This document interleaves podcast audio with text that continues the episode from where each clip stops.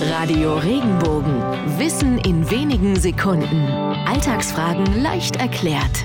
Warum werden wir aufgefordert, die Kirche im Dorf zu lassen, wenn man in einer Situation nicht übertreiben soll? Früher bildete die Kirche den Mittelpunkt des Dorfes. Alle Häuser wurden um die Kirche herum gebaut und sie war der Treffpunkt für alle Gläubigen. Die katholische Kirche führte regelmäßig Prozessionen durch in Form eines religiösen Zuges durch die Kirche oder durch das Dorf. Die Priester und Messdiener führten den Zug an. Die Bewohner des Dorfes liefen dahinter. War das Dorf für die Menge der Menschen zu klein, ging man um das ganze Dorf herum. Dies war aber von den Nachbarn gar nicht gern gesehen. Und wenn sie sagten, lasst mal die Kirche im Dorf, meinten sie, dass die Gemeinde nicht übertreiben und innerhalb der eigenen Dorfgrenzen bleiben soll.